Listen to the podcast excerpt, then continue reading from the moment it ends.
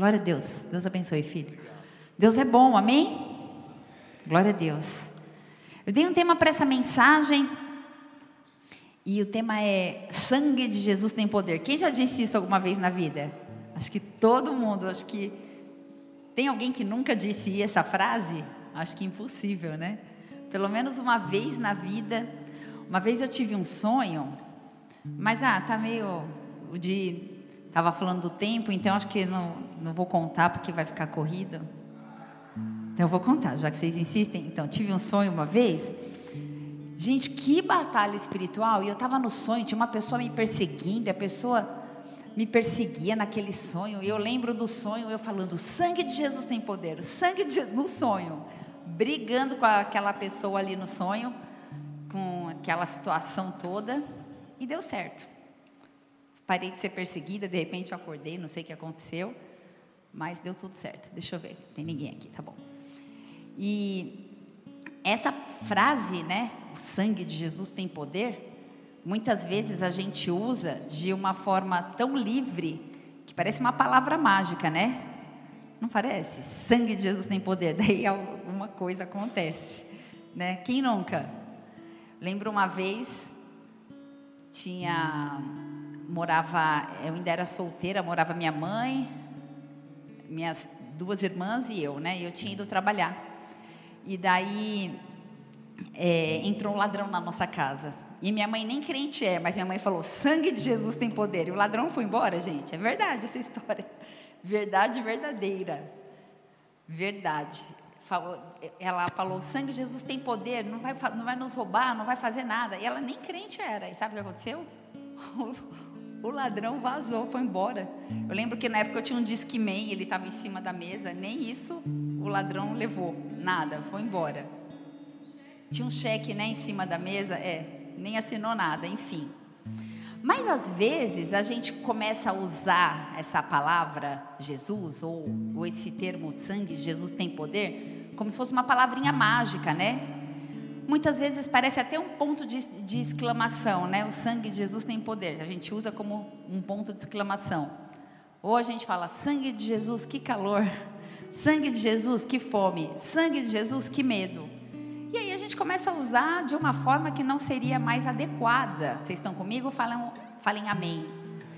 E muitos de nós pensamos muitas vezes que a simples invocação do nome de Jesus garante os resultados que a gente quer.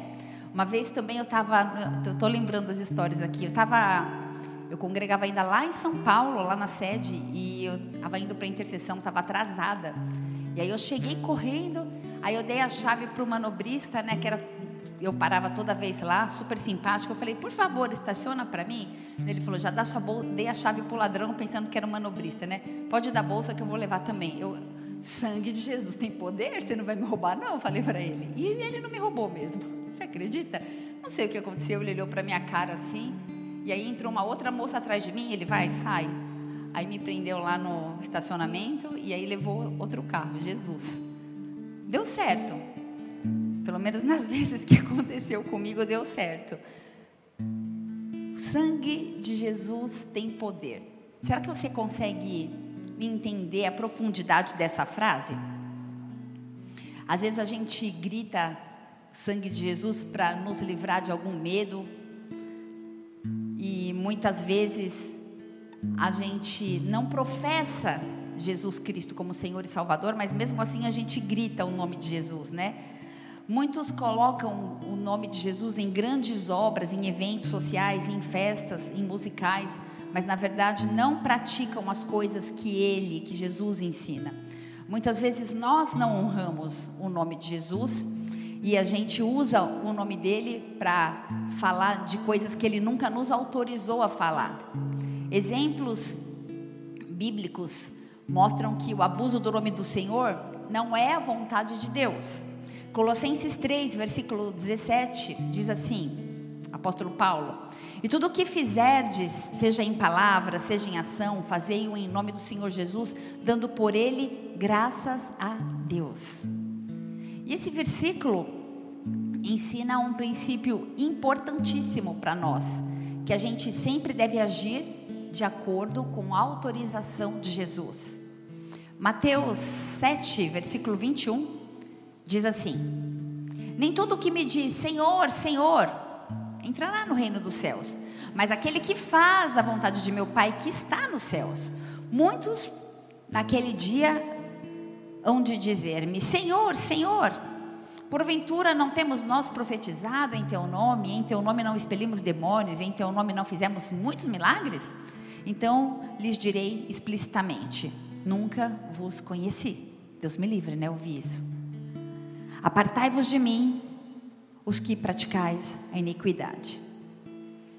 Mais uma ilustração do dia a dia, só antes de começar aqui a mensagem de, dessa noite, que nos ajuda a manter, ou melhor, a entender outro, outra forma de abuso do nome de Jesus. Né? Imagine que alguém vai no banco para sacar um dinheiro da conta da Mari. Aí chega lá no banco e fala assim, ó, em nome da Marielle, eu peço esse dinheiro da conta dela. Aí o funcionário do banco vai olhar para aquela pessoa, ele vai falar: "Você tem alguma autorização por escrito com assinatura dela ou um cheque, nem tem mais cheque, né? Um cheque, tem cheque ainda, né? Para administrativo, para valores maiores, né? Sei lá, com cheque assinado, que o saldo dela é alto, né? ou uma carta assinada, autenticada em três vias. Não. Mas eu estou falando em nome da Marielle. Mas ela não autorizou a, a, usar esse nome. E eu imagino que a Marielle não ia ficar feliz com esse saque. E o funcionário, ele vai recusar esse pedido, porque ele vai falar que essas atividades não foram autorizadas pela Marielle. Vocês estão comigo? E nós, como servos do Senhor, temos todo motivo para perguntar: aonde está a autorização de Jesus para você fazer tal coisa ou falar tal coisa? Repete comigo assim: fala assim, quantas coisas eu estou fazendo que Jesus não mandou fazer? Aí você responde para você mesmo. Muitos podem pensar assim: ele não mandou, mas eu sei que ele vai gostar, porque é uma coisa legal que eu vou fazer, é para a obra dele. A gente precisa de permissão até para fazer o bem. Até para fazer aquilo que a gente acha certo. A gente precisa ter foco para fazer apenas aquilo que o Senhor nos direciona e não aquilo que a gente acha que deve fazer. Então, assim a gente mostra amor, a gente mostra respeito para o Senhor quando a gente respeita a palavra dele, quando a gente obedece a palavra dele, quando a gente honra a palavra dele. E algumas pessoas nesse momento ainda continuam usando o nome de Jesus de maneira errada. E muitos de nós seremos surpreendidos no dia do juízo final. E quando o grande dia chegar, a gente canta isso, né? Quando o grande dia chegar, quando o grande dia chegar, o que será que vai acontecer? que a gente não seja esses que vão ouvir essa parte de mim que eu não te conheço, né? Vamos orar? Fecha seus olhos. Pai, eu quero te agradecer pelo privilégio de estar aqui mais uma vez nessa noite. Eu quero te louvar porque o Senhor é bom e tem cuidado de nós. Eu quero engrandecer o teu nome porque a sua misericórdia é grande, porque a sua presença é real porque o Senhor dá ordem aos seus anjos a nosso respeito. Eu quero te louvar por cada filho, cada filha, cada um dos teus que estão aqui nessa noite. Que possa haver um propósito da parte do, do Senhor para falar aos nossos corações. Queremos discernir algo espiritual nessa noite. Queremos ouvir a tua voz, Pai. Por isso eu me esvazio a nada que sou, Deus, clamando para que o teu Espírito Santo fale através da minha vida. Começa ministrando a minha vida, Senhor. Eu sou a mais sedenta, mais necessitada, a menor de todos aqui, Pai. Nós precisamos da tua voz. Nós precisamos, Pai, que nesse momento sacerdotal, Deus, onde a tua palavra é liberada, Senhor, algo sobrenatural aconteça, Deus, porque o teu nome tem poder, o teu sangue tem poder. E nós nos apegamos, Deus, na verdade revelada de que grandes coisas o Senhor vai fazer em nós e através de nós para a tua glória. Quer comais, quer bebais, fazer tudo para a glória de Deus. Ser adorado em nome de Jesus. Amém. Dê uma salva de palmas a Ele. Aleluia. Glória a Deus. Hum. Marcos 16, versículo 17, diz assim. Estes sinais seguirão aos que crerem. Em meu nome, em nome de quem? Obrigada, um de cada vez, não briguem. Em meu nome, em nome de quem? Em nome de Jesus, expulsarão demônios, falarão em novas línguas. E ao... que bonito. Ô, ô Fê, liga aqui para mim. Ô, só me achar aqui que está acabando minha bateria. Então, no nome de Jesus, deixa eu só me achar aqui.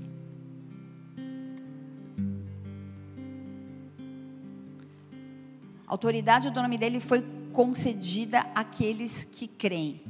Então, em Marcos 16, versículo 17, está falando aqui: esses sinais acompanharão aqueles que creem. Aqueles que creem.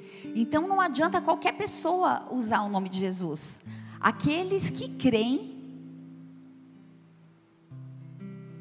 em meu nome expulsarão demônios, falarão em novas línguas. E essa autoridade do nome de Jesus foi concedida apenas aos crentes. Para mim e para você. Se não der também, eu prego aqui no celular, está tudo bem. Abre sua Bíblia em Atos 19, versículo 13. O nome de Jesus ele o nome de Jesus ele não foi dado como uma frase mágica para garantir bons e maus resultados. Não há garantia do poder não há garantia de vermos algo obrigada de não temos garantia de vermos algo acontecendo quando esse nome é usado de uma forma excêntrica, quando esse nome é usado principalmente de uma forma envolvendo um exercício eclesiástico, sem, autor, sem crer, sem fé, porque os sinais seguirão aqueles que creem. Tudo bem aí? Atos 19, versículo 13, diz assim a palavra: Alguns dos exorcistas judeus ambulantes tentavam invocar o nome de Jesus sobre os que tinham o espírito maligno, dizendo: Esconjuro-vos por Jesus, a quem Paulo prega. E os que faziam isso eram os filhos de Seva, judeu, principal dos sacerdotes. Respondendo, porém, o espírito maligno disse: Conheço a Jesus, sei bem quem é Paulo, mas vós quem sois? E saltando neles, o homem que tinha o espírito maligno, assenhorando-se de todos nós, pôde mais do que eles, de tal maneira que nus e feridos fugiram daquela casa. E foi isso notório a todos que habitavam em Éfeso, tanto judeus como gregos. Caiu o temor do nome de Jesus e esse nome foi engrandecido. Apóstolo Paulo, eu amo ministrar sobre apóstolo Paulo, um servo de Deus, um escolhido por Deus para propagar o evangelho de uma forma contundente nesse mundo cada vez mais perdido.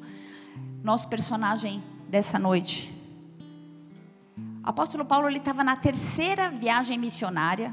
Paulo estava em Éfeso, Éfeso na Ásia Menor. E falar de Éfeso Sempre é uma batalha espiritual. Cai microfone, o computador desliga, dá, parece que está com uma batalha, literalmente. Éfeso era uma cidade da Ásia Menor e ela desempenhou um papel importante na, na expansão do cristianismo nos primeiros anos da igreja neotestamentária.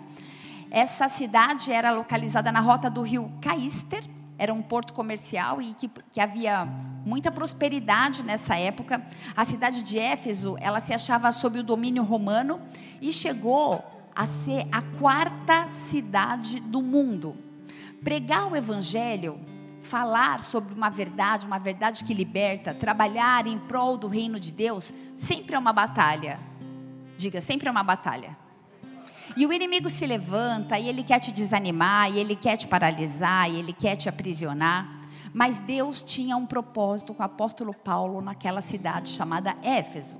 Deus tem um propósito para você nesta cidade chamada Ribeirão Preto. Você não está aqui por acaso. Deus tem um propósito para você.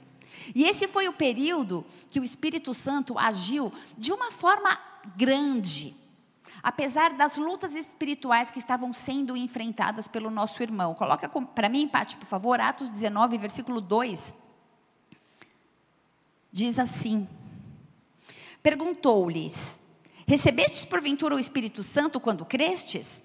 Ao que lhe responderam: Pelo contrário, nem mesmo ouvimos que existe o Espírito Santo, até o 5. Então Paulo perguntou: Em que, pois, fostes batizados? E responderam: No batismo de João. Disseram-lhes Paulo. Disse-lhes Paulo: João realizou o batismo de arrependimento, dizendo ao povo que cresce naquele que vinha depois dele, a saber, em Jesus. Eles, tendo ouvido isso, foram batizados em nome do Senhor Jesus.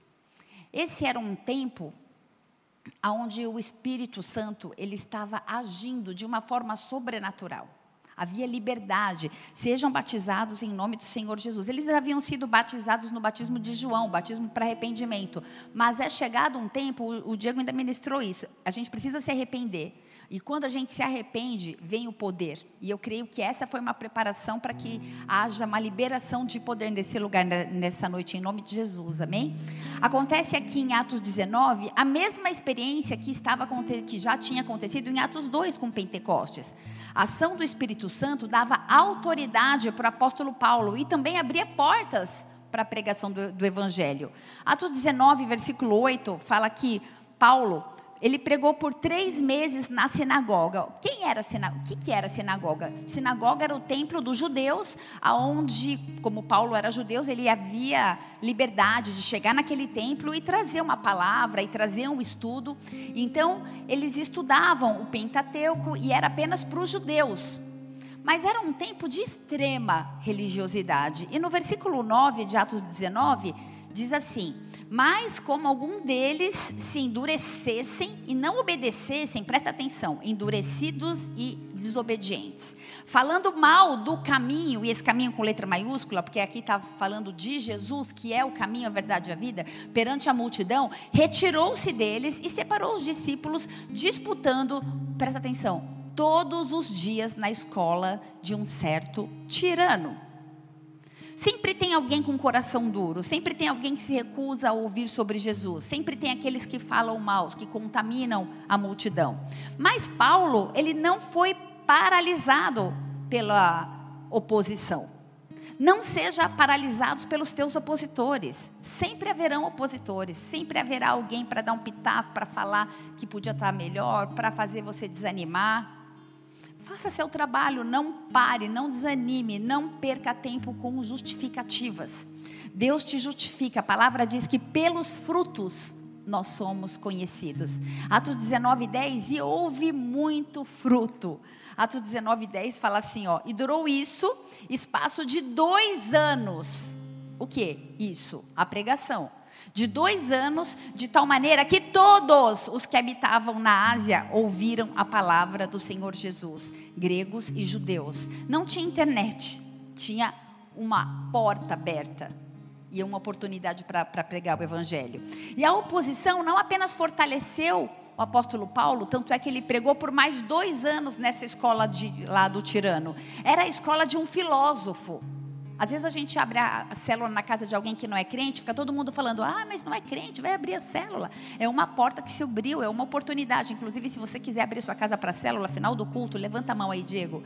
Dá um oi ali para o Diego, fala: ó, oh, eu quero abrir minha casa para a célula. Ele era um homem famoso, um filósofo, era um homem que tinha autoridade. E quando a oposição pensou que a obra ia ser paralisada, o apóstolo Paulo começou outro ministério, o ministério de pregação da palavra, mais um ponto de pregação, profetizo células em nome de Jesus.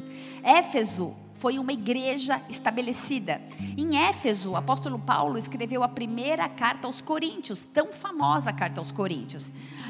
foi um manuscrito grego, um estudo esse manuscrito diz que o apóstolo Paulo ensinava todos os dias por dois anos, como diz a palavra, mas diz que ele ensinava das 11 às 16, ou seja, cinco horas diárias de culto todos os dias. Eu fui fazer a conta, dá 3.650 horas de pregação em dois anos. E a gente precisa correr, né, Di? Porque senão, meu Deus, vamos manter o relógio, porque senão o povo fala que o culto demora e aí o povo não volta mais. Meu Deus! Fome igual esse povo tinha, Senhor. Numa cidade idólatra, Éfeso, onde eles criam e idolatravam Afrodite, uma deusa do amor, uma deusa sexual, uma deusa da beleza. Ela tinha um templo lá em Coríntio, mas ela exercia também influência em Éfeso, porque ela empregava mais de mil prostitutas cultuais. Artemis era deusa da fertilidade, ela também era adorada nessa cidade. Ela ajudava nos partos, era conhecida como uma das sete maravilhas do mundo. A imagem de Artemis tinha múltiplos seios, era conhecida também como Diana. E a gente vê em uma outra, não vou pregar so, sobre isso hoje, mas em uma outra passagem, o povo começa a gritar Diana, Diana, Diana e expulsam Paulo até da cidade. Entre outros deuses que eram adorados ali. Eu estou falando do apóstolo Paulo pregando em Éfeso, um lugar de batalha espiritual. Diga, batalha espiritual. Atos 19, versículo 20. Era nesse local que o evangelho era pregoado. Assim, a palavra do Senhor crescia e prevalecia poderosamente. Nesse ambiente, ainda assim, havia salvação, havia poder no nome de Jesus. Há poder no nome de Jesus. Há poder no sangue de Jesus. Em Atos 19, versículo 16, coloca por favor, Pati.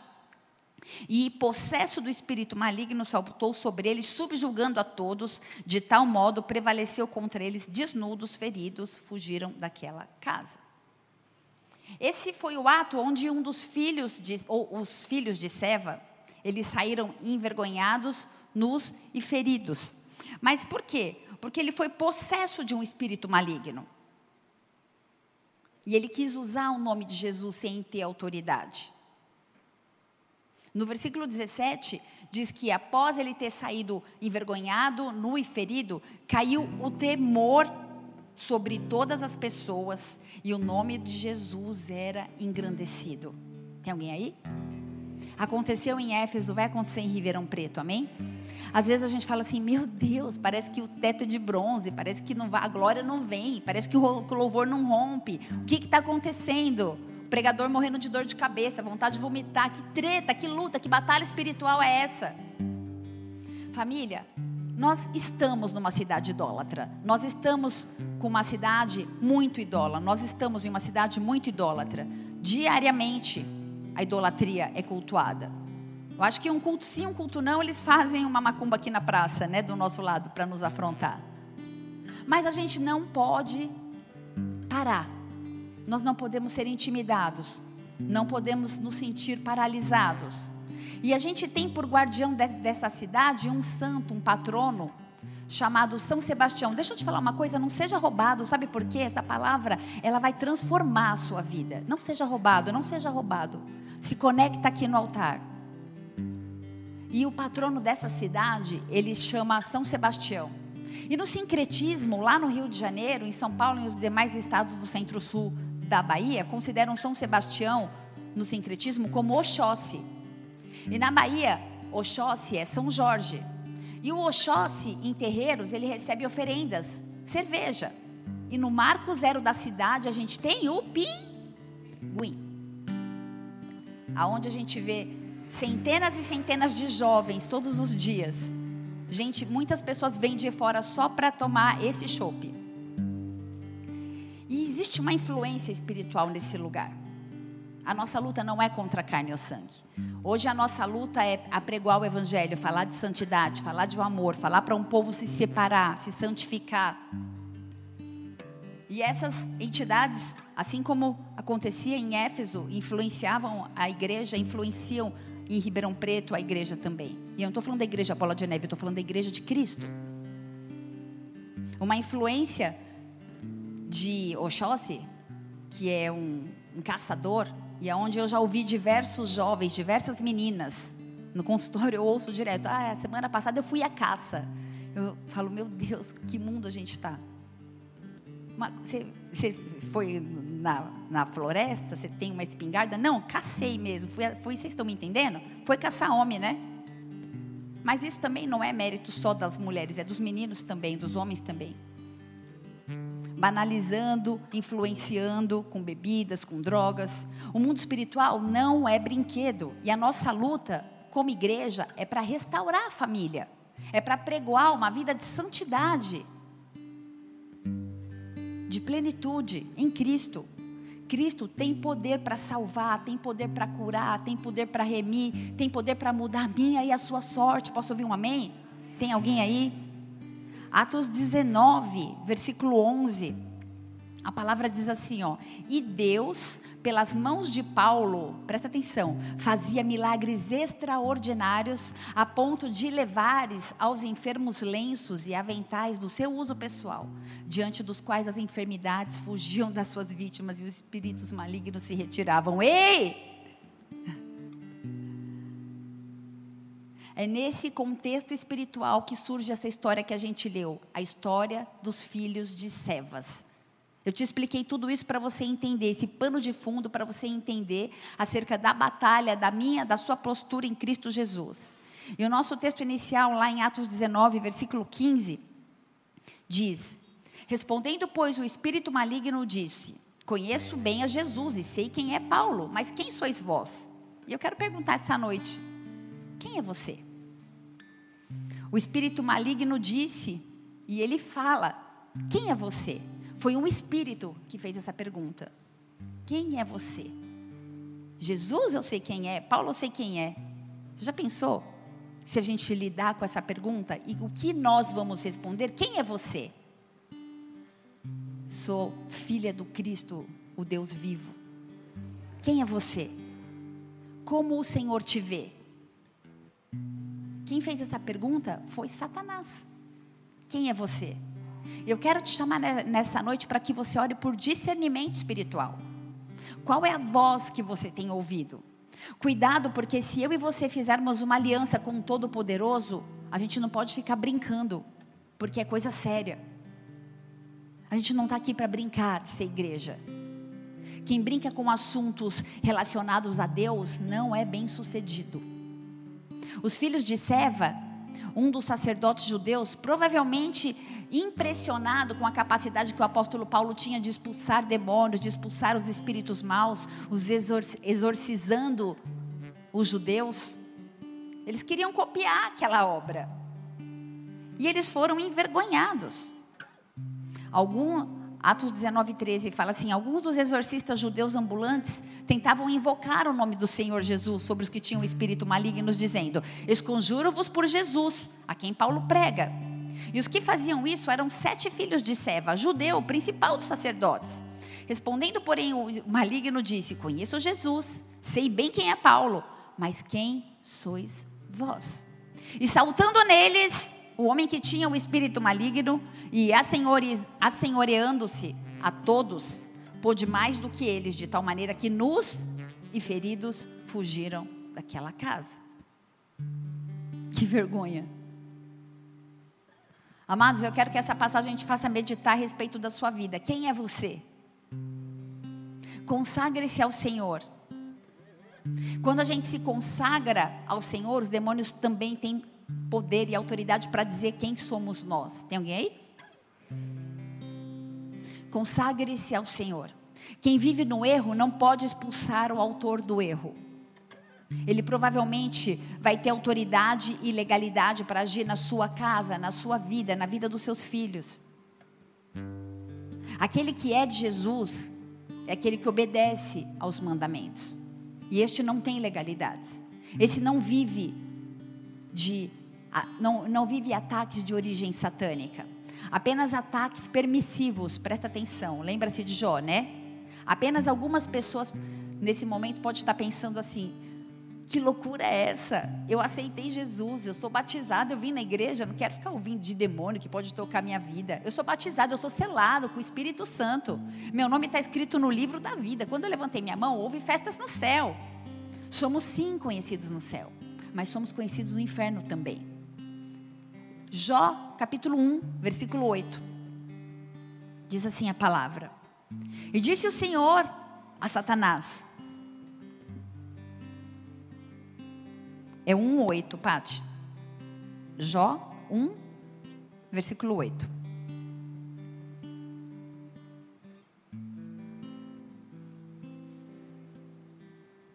Capítulo 1, versículo 8.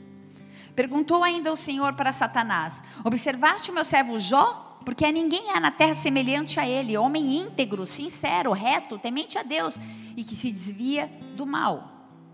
Aí você pode me dizer, aí está a prova que somos conhecidos no céu. O próprio Deus deu testemunho de Jó. E no versículo 10, então respondeu Satanás ao Senhor: Porventura teme mesmo Jó o Senhor? Porventura não cercaste o Senhor a Jó de bens e a casa dele também e tudo quanto ele tem? E a obra das mãos dele o Senhor tem abençoado e o gado dele tem aumentado nessa terra? O próprio Satanás deu testemunho de Jó. Essa é a prova que Jó também era conhecido no céu e no inferno. Tem alguém aí? Mas eu quero que você saiba que todo ataque tem um propósito. A gente luta do lado daquele que já venceu. Não é para você ficar morrendo de medo do inimigo. Sabe por quê? Porque a palavra diz que ele nos deu autoridade para pisar na cabeça de serpente, de escorpião e mal algum nos causaria dano. Mas essa é uma palavra para nos alertar. Eu quero que você saiba que todo ataque tem um propósito. E muitas vezes o propósito é aperfeiçoar o meu e o seu caráter. A minha e a sua maturidade, é nos constituir no Senhor. Porém, muitos de nós hoje ainda brincamos com assuntos espirituais. A gente busca horóscopo, leitura de mão, de copo, búzios, tarô, gnomo. Tem gente que põe maçã para o gnomo.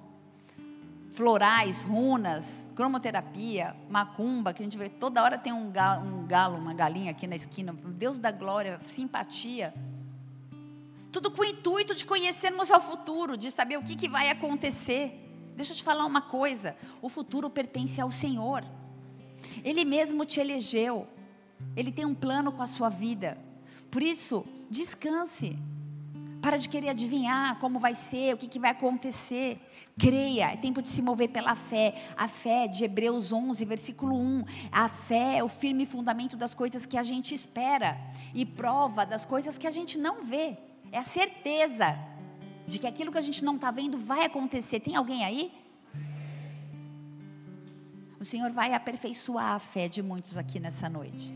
Você não vai precisar de uma nota de um dólar na tua carteira para acreditar que você vai ser próspero. Hey. É tempo de lançar a mão de todo e qualquer tipo de religiosidade. Atos 19, versículo 15, fala assim: Jesus eu sei quem é, Paulo também. Ei, eu pergunto nessa noite: quem é você? Há poder no nome de Jesus? Sim. E nós veremos os milagres, nós veremos os sinais, nós veremos as curas. Mateus 16, versículo 15. Mas você é alguém que crê e que pode usar esse nome? Eu te pergunto nessa noite. Porque 16, 15, Pati. Mateus 16, 15. Diz que os sinais seguirão aqueles que creem. E continuou: Quem dizes que eu sou? Você é alguém que crê? Você é alguém que pode usar o nome de Jesus? Sabe por quê? Porque para sermos conhecidos, existe algo que cabe a nós. A palavra diz que aquele que, que me ama obedece aos meus mandamentos. Mas para a gente receber essa autoridade, se mover nessa autoridade no nome de Jesus, é preciso um posicionamento tal qual o de Paulo. Orar, interceder, jejuar, se posicionar, se santificar, se separar, não se conformar, não vos conformeis com este século, mas renoveis a vossa mente. Nós vivemos uma era que a nossa mente precisa de renovação. E como alguém que crê mesmo sem ver. É isso que eu e você precisamos. Olha, eu não estou vendo nada, não estou enxergando nada, mas eu creio que vai acontecer. O Senhor desafia a fé de pessoas nessa noite. Eu não sei o que você tem passado, o que você tem vivido, mas eu quero te desafiar a não confiar na força do seu braço, mas confia que Deus é fiel e Ele sabe exatamente o que você precisa. Os filhos de Seva, eles viram o apóstolo Paulo usar o poder de Deus. Quantos de nós não temos o desejo latente de ver a manifestação do, do poder de Deus no nosso meio. Os filhos de Seva, eles viram que o sangue de Jesus tem poder, que o nome de Jesus tem poder. E eles acharam que era como mágica. Eles tinham propósitos bem diferentes daquele a quem o Senhor dá capacidade para amarrar e expulsar as forças das trevas. Eles tinham um propósito bem diferente daqueles a quem o Senhor dá capacidade para usar o poder do sangue de Jesus, o poder do nome de Jesus. Eu pergunto nessa noite, qual é o seu propósito de receber poder e autoridade no nome de Jesus? Atos 19, versículo 16, a gente vê o resultado. O processo do espírito maligno pulou sobre eles, subjugou eles. Gente, que vergonha! Pelados, machucados, humilhados, envergonhados. Eu quero te desafiar nessa noite a consagrar a sua vida ao Senhor. Eu não sei como você anda. Eu não sei quais são os tipos de práticas que você tem cometido, tem praticado. Mas eu também não preciso fazer, saber, porque quem tem que saber sabe. Mas essa é uma noite onde eu faço um convite para que a gente possa se consagrar, consagra a sua vida ao Senhor. Sabe, infelizmente eu já presenciei homens ditos de Deus sendo envergonhados. Intercessores ficando de, endemoniados, ministros de louvor e de adoração ficando endemoniados, até pastor endemoniado, infelizmente eu já vi. A pessoa para ser usada pelo Espírito Santo, ela precisa ser dele. Ela precisa ser consagrada a ele. Posso te falar uma coisa? Eu digo muito isso. Vir na igreja não representa absolutamente nada. Pode ser só um ato de religiosidade. Para ser usado pelo Senhor e se mover com autoridade no poder do nome de Jesus, precisa de comunhão. Precisa de vida com Deus, de intimidade, de relacionamento. E se o cristão peca e não se arrepende, ele fica nas mãos do inimigo. Romanos 6,16 diz assim: Não sabeis vós a quem vos apresentardes por servos para lhe obedecer? Sois servos daquele a quem obedece. E é isso que eu quero te perguntar nessa noite. Você é servo de quem? Porque a palavra diz que somos servos daquele a quem nós obedecemos. Mas deixa eu te falar uma coisa: não há acusação para aqueles que estão em Cristo Jesus. Porém, você pode pensar assim: ó, oh, glória a Deus, eu sou de Jesus, sou um servo, uma serva. Mas por que eu vivo tantos ataques? Eu não tenho nenhum tipo de aliança com o inimigo. Eu sirvo a Deus, eu sou dele, eu vivo por ele. Eu tenho sido tanto, tão atacado, tantas lutas, tantos levantes. Deixa eu te falar uma coisa. Seja um imitador de Cristo, assim como Paulo foi. Paulo insistia que imitassem a ele como ele imitava Cristo, inclusive porque ele era santo, era consagrado, era separado. Será que a gente pode fazer essas afirmações acerca da nossa própria vida? Ei, me sigam porque eu sou santa, sou separada, sou consagrada. Eu tenho muito temor a falar isso. No nosso principal texto, a gente vê os filhos de Seva tentando imitar Paulo. Não era um pozinho mágico, era consagração consagração, existe tempo, existe busca, existe retiro, existe joelho dobrado, existe posicionamento, postura, existe caráter transformado. Os filhos de Seva, eles não podiam expelir os demônios pelo Espírito Santo porque eles eram descrentes. Eles queriam invocar Jesus a quem Paulo pregava. Ei, não invoque Jesus a quem eu prego, mas invoque Jesus a quem você vive e representa nessa terra. Tem alguém aí? Se você crê e obedecer a Deus, existe uma liberação de poder e autoridade do alto para a sua vida, do alto. A diferença, o detalhe, está na sua fé e no seu relacionamento com o Pai.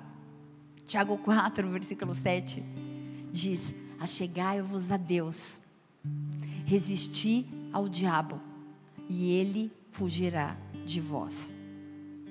Sabe, a gente não sabe a motivação do coração daqueles rapazes, mas sendo filhos de um sumo sacerdote, eles conheciam o ambiente eclesiástico, eles conheciam a Torá, eles conheciam os mandamentos.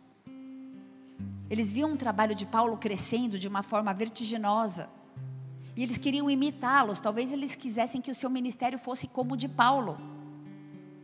Qual é a sua motivação de receber poder do alto?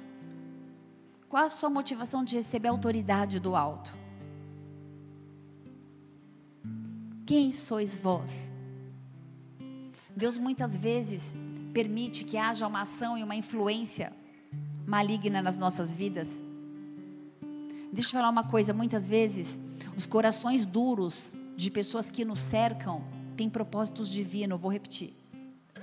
Às vezes, Deus coloca as pessoas ao nosso redor que têm coração duro, e isso tem um propósito divino para nos forjar, para nos ensinar a amar mais para nos ensinar a não desistir. 2 Timóteo 2, versículo 3, por favor, Pati. Sabe, porém, isto.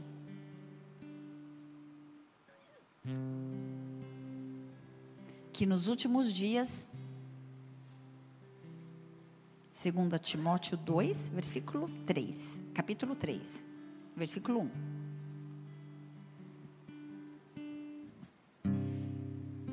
2 Timóteo 2, 3 diz assim: Sabe, porém, isto que nos últimos dias sobrevirão tempos trabalhosos. Presta atenção. Sobrevirão tempos trabalhosos, porque haverá homens amantes de si mesmo, avarentos, presunçosos, soberbos, blasfemos, desobedientes aos pais e às mães, ingratos, profanos, sem nenhum tipo de afeto natural, irreconciliáveis, caluniadores, incontinentes, cruéis, sem amor para com os bons, traidores, obstinados, orgulhosos, mais amigos dos deleites do que amigos de Deus. A palavra diz que nos últimos dias, e deixa eu falar uma coisa, todos os sinais de Mateus 24 já aconteceram. Nós estamos, a única coisa que falta é a reconstrução do templo em Jerusalém. Eu costumo brincar, eu sempre falo isso, né? Jesus está ali em cravinho, já está chegando. Está muito perto. Esse é um tempo que a gente precisa se posicionar. Esse é um tempo que a gente precisa se consagrar. Esse é um tempo que a gente precisa ser igreja e não brincar de ser igreja. Muitos ataques podem ser provas dos últimos dias. A palavra diz que sobrevirão tempos trabalhosos, tempos difíceis. Ei, é tempo de passar pelas provas. Será que você pode passar pelas provas? Será que você pode entender que Deus está no controle ainda quando eu e você achamos que não que nós perdemos o controle, ele não perde o controle? O ataque pode ser financeiro, pode ser emocional, espiritual, ministerial, na saúde, eu não sei. Nós vivemos um tempo onde os amantes de si estão por todos os lados, influenciando, dividindo, querendo dividir a atenção para a glória de Deus, trazendo a glória para si mesmo. E muitas vezes o objetivo é apenas ter o poder do nome de Jesus, do sangue de Jesus, mas não creem muitas vezes no poder que Ele pode fazer. Há poder no sangue de Jesus, há poder no nome de Jesus. Atos 19, versículo 18. A palavra diz que após esse fato, muitas pessoas se converteram. Muitos dos que creram vieram confessando. Volta só no 17, Pátio, por favor, só para fazer a conexão. Chegou este fato ao conhecimento de todos. Esse fato que saíram os filhos de Seba peladão, envergonhado, ferido, tanto os judeus como gregos em Éfeso. E veio temor sobre todos eles, presta atenção, veio temor sobre todos eles, e o nome do Senhor Jesus foi engrandecido. 18. Muitos dos que creram vieram confessando e denunciando publicamente as suas próprias obras. 19. Também muitos dos que haviam praticado as artes mágicas, reunindo os seus livros, queimaram diante de todos. Calculados os seus preços, achou-se que montavam a 50 mil denários até aí. Muitas pessoas se converteram após esse fato. Eles levaram então seus livros, a sua fé nas artes mágicas para serem queimados em público, como testemunho do compromisso que eles assumiram com o Senhor. Deixa eu falar uma coisa: não há nada que enfraqueça mais o poder de influência da verdade, quanto a ver pessoas que estão vivendo sob a influência do mal, dizendo que estão fazendo a obra em nome de Deus, dando mau testemunho, vivendo um evangelho de faz de conta, um evangelho coach. A operação de Satanás, nada contra os coaches, tá bom? Mas eh, às vezes é necessário a gente fazer um tipo de treinamento, mas o evangelho que eu prego e que eu creio não é persuasão, mas é poder de Deus. É poder de Deus. É isso que transforma a minha e sua vida, é revelação do poder de Deus. A operação de Satanás, ela pode gerar confusão na mente de pessoas. E naqueles dias, os livros de, de mágicas foram queimados. E a confusão pode estar no nosso meio antes, talvez em nossas casas hoje, talvez até na nossa biblioteca. Que tipo de literatura você tem lido? O que tem te influenciado? Espírito de confusão como tem gente falando de política, dando opinião de tanta coisa, sem um mínimo de profundidade. Falando de Deus, falando de Deus. Nós vivemos um tempo que a operação de Satanás, ela quer gerar confusão na mente das pessoas. Quanta contaminação. Acho que todo mundo viu um vídeo que está rolando de uma de uma umbandista que falou que ela quer entrar nas igrejas para influenciar as crianças no ministério infantil. Esse é o tempo que nós estamos vivendo. Se você não viu esse vídeo, quer ver, depois pede para algum presbítero, eu peço para enviar para você. Ou olha no meu history, eu, eu postei hoje. A operação de Satanás antes continua a mesma hoje. Quantos têm se perdido? um evangelho água com açúcar, um evangelho manipulado ao bel prazer, a interesses pessoais. Busca de lugares, busca de, de altares. Rei, hey, existe um altar no secreto na, lá na tua casa, fecha a porta do teu quarto. Ah, mas a Bíblia está ultrapassada. Ah, mas não é bem assim. Ah, mas isso é religiosidade. Ei! Sobre a influência do mal, muitos prontos para gerar confusão na mente das pessoas com um discurso de liberdade ou de libertinagem. A Bíblia é a mesma, a palavra de Deus é a mesma ontem, hoje será para sempre. Sabe, nós fomos comprados por um preço alto. Eu e você temos um valor, foi pago um preço muito alto, o sangue de Jesus. Qual é o teu valor? É o sangue de Jesus que verteu na cruz do Calvário. E esse mesmo Jesus foi aquele que disse: Sede santo como eu sou santo. Ei, você é alguém separado. Ei, não se esqueça o valor que você tem. Não se esqueça que os filhos de Seva eram os filhos do sacerdote, eles estavam dentro da igreja. Aonde eles se perderam? Satanás ele quer minar a nossa fé. A ideia é produzir confusão nas mentes daqueles que não se encontram sob a influência de Deus, daqueles que estão feridos, daqueles que estão fragilizados em sua fé. Quem é você? Alguém ferido ou alguém que sabe o valor que tem? É tempo de discernimento. Essa é a minha oração nessa noite para você. É tempo de discernimento. Deus precisa aprovar o ministério daqueles que se levantam para o ministério. Vou repetir. Deus precisa aprovar o ministério daqueles que se levantam para o ministério. Vou repetir, que acho que vocês não entenderam. Deus precisa aprovar o ministério daqueles que se levantam para o ministério. A gente vai ter que ser provado para ser aprovado.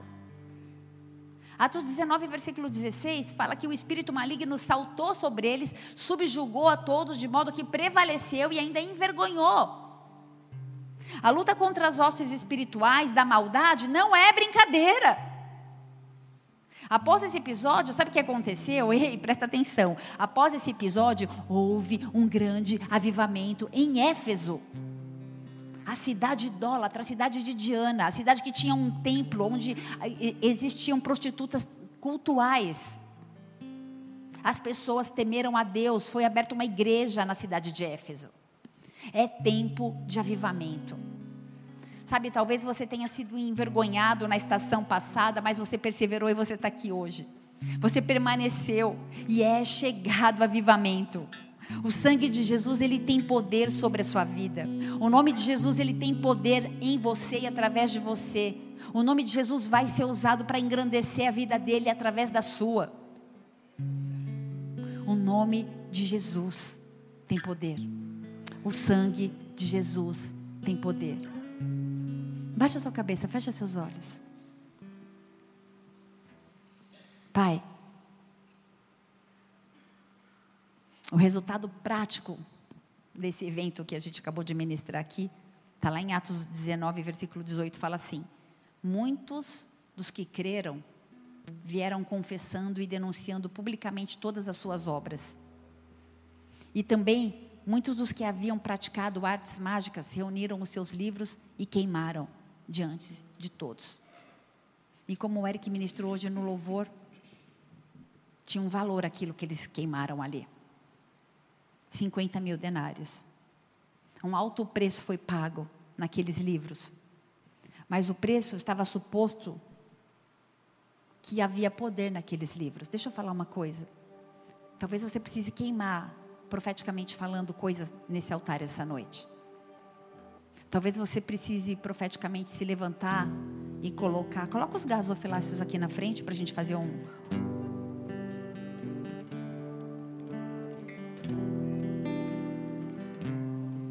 um ato profético. Talvez você não tenha aqui aquilo que você precisa queimar. Pode deixar aí de. Mas talvez você precisa queimar algo. E o Senhor ele vai falar ao teu coração. Talvez você precise queimar um relacionamento. Me entenda que eu estou falando profeticamente, tá bom? Não vai atar fogo em ninguém. Talvez você precise queimar alianças profanas.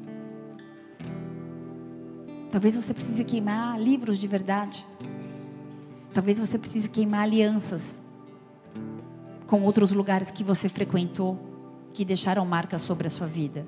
Essa é uma noite de queimar livros profeticamente falando. Onde tem estado a base da sua fé? 50 mil denários havia naquela praça em Éfeso. E após isso, houve o avivamento. O que você precisa queimar essa noite? Há poder no nome de Jesus. Onde tem estado a base da sua fé? Qual tem sido o seu valor? Será que o seu valor está no conhecimento que você adquiriu? No valor do seu salário, dos seus bens? Talvez dos dons ou dos talentos? O seu valor está no poder do sangue de Jesus. O seu valor está no poder do sangue de Jesus. Ele te comprou. E através desse sangue você recebeu um selo de eternidade. Deixa eu te falar uma coisa: os céus e a terra passarão, mas você é eterno. Desde que você tenha discernimento do poder do sangue de Jesus na sua vida, que te sela e te marca para a eternidade. Quem é você?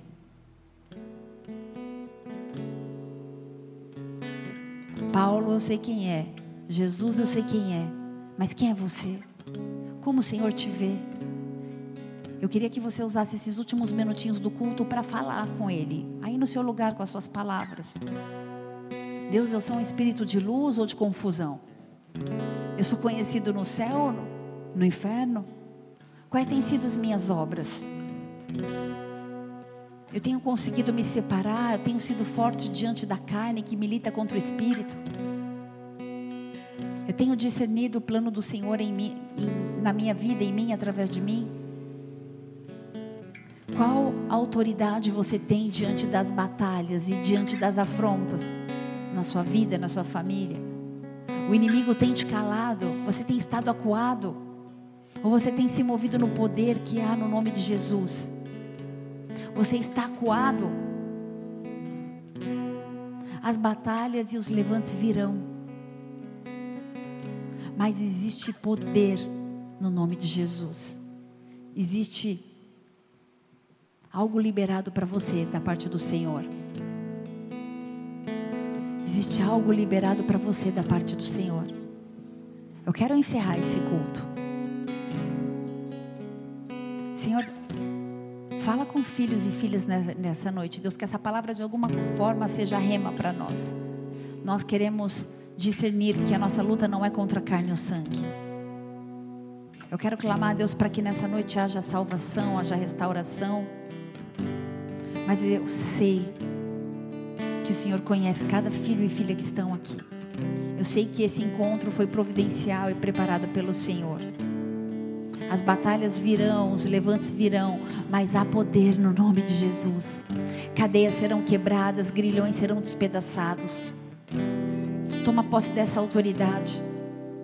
Existe poder liberado para você para pisar na cabeça de serpente e de escorpião. Eu não sei o que tem te afligido. Eu não sei que tipo de batalhas você tem lutado. Eu não sei se são enfermidades. Eu não sei se são angústias emocionais. Eu não sei se você tem lutado contra vícios, mas nessa noite, em nome de Jesus, no poder que há no nome de Jesus, libera essa palavra, expulsa da sua vida tudo aquilo que tem te atormentado, que tem tentado te aprisionar aí no seu lugar com as tuas palavras. Deixa ele ouvir a tua voz. Começa a orar, começa a falar com ele com as tuas palavras, do teu jeito. Há poder no nome de Jesus. Existe uma liberação. Existe uma liberação e você tem livre acesso. Você tem livre acesso, o véu foi rasgado. Você tem livre acesso à sala do trono. Eu queria te convidar a ficar de pé nesse lugar. Se você entender que você precisa queimar alguma coisa, eu começo, Senhor, pedindo sabedoria para lidar com meus filhos, Pai. Eu coloco nesse altar, Deus, tudo aquilo que de alguma forma tem me afastado de Ti. Se você discerne que precisa queimar alguma coisa, levanta do seu lugar, faz isso de uma maneira profética, entrega no gasofilaço, tem dois aqui diante do altar enquanto a gente adora.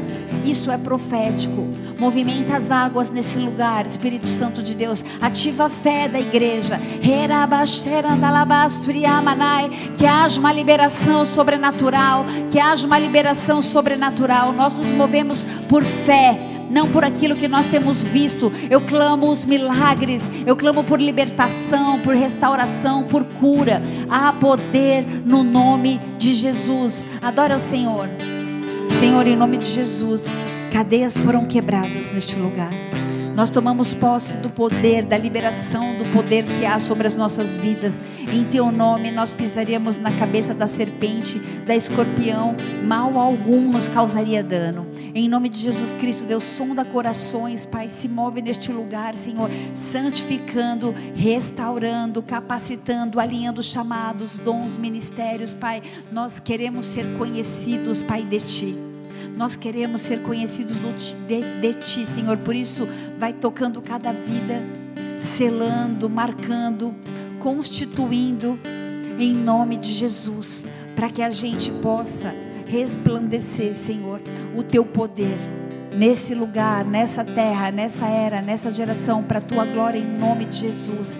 Eu queria encerrar esse culto falando com você que de alguma forma discerniu essa palavra de alguma forma, em algum momento, sentiu-se desconectado, cansado, talvez opresso, talvez perdido em meio a tantas atividades, talvez deixou um pouquinho a intimidade, a comunhão, o secreto.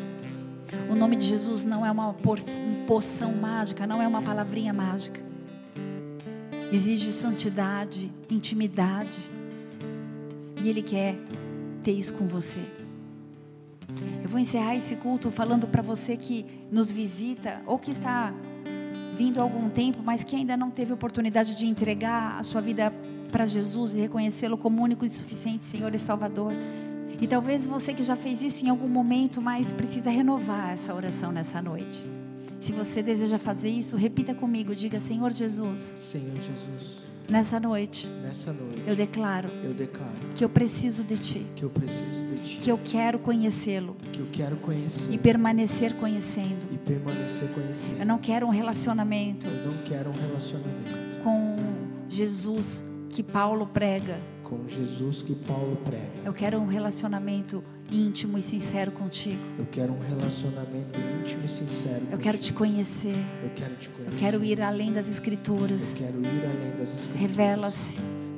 Fala comigo. Fala comigo. E eu declaro, e eu declaro que esse Jesus, que esse, Jesus, esse Jesus, esse Jesus que eu reconheço nessa noite, reconheço nessa como noite, meu único, como meu e suficiente, e suficiente Senhor e Salvador, Senhor e Salvador. aquele que me conhece, Aquele que me conhece. aquele que me amou primeiro, Aquele que me aquele que amou. não desistiu de mim.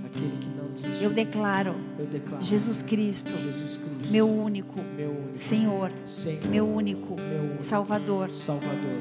Escreve o meu nome Escreve o meu nome no livro da vida. no livro da vida. Muda minha história. Muda minha história. Me marca nessa noite marca nessa noite. e eu recebo eu recebo toda a autoridade toda a autoridade e todo o poder poder para minha vida, da minha vida para usar para a tua glória, para usar para a tua glória. em nome de Jesus. Em nome de Jesus, Pai. Obrigada porque nessa noite houve salvação nesse lugar. Obrigada nessa noite porque nomes foram escritos no teu livro. Obrigada, Deus, porque pessoas fizeram uma restauração de aliança contigo, Pai. Obrigada, Pai, porque o Senhor conhece cada um e tem o seu nome na palma das mãos. Obrigada, Deus, porque se em algum momento a gente se cansou, a gente se perdeu, a gente entrou num ritmo religioso, frenético, Senhor, mais preocupado com escala, com a obra do que com a tua presença, nós nos arrependemos nessa noite. Nós queremos, Pai, valorizar o preço que foi pago por nós, Pai. Nós queremos, Deus, discernir a batalha espiritual de todo o inimigo que tem tentado matar, roubar e destruir o tempo todo as nossas vidas, Pai. Por isso eu clamo e intercedo em nome de Jesus, porque o Senhor dê ordem aos seus anjos a respeito dos teus filhos, guardando a entrada, guardando a saída, que o Espírito prevaleça na batalha contra a carne, em nome de Jesus Cristo. Santifica pessoas, olha para os corações quebrantados e traz perdão, traz restauração, renovo nessa noite, no poder do nome de Jesus. Restaura ministérios, restaura chamados, restaura dons, traz um alinhamento, Pai. Nós queremos te conhecer, não de ouvir falar, mas de contigo andar, Pai. Nós queremos andar contigo. Há poder no teu nome, Senhor. Há poder no teu nome. Em nome de Jesus. Amém e amém. Aleluia.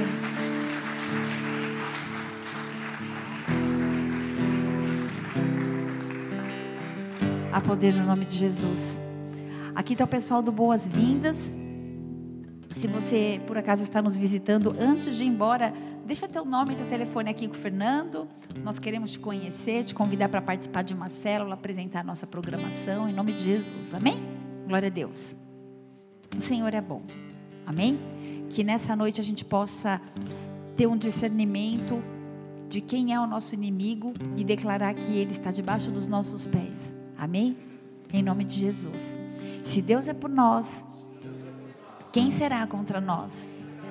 O Senhor é meu pastor e em nada nos faltará.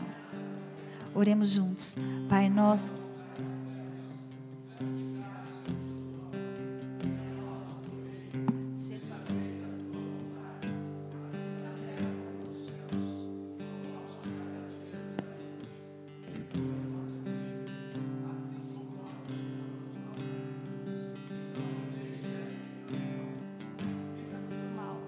Teu reino, o poder e a glória para sempre. Amém e amém. Dê uma salva de palmas bem forte a Jesus.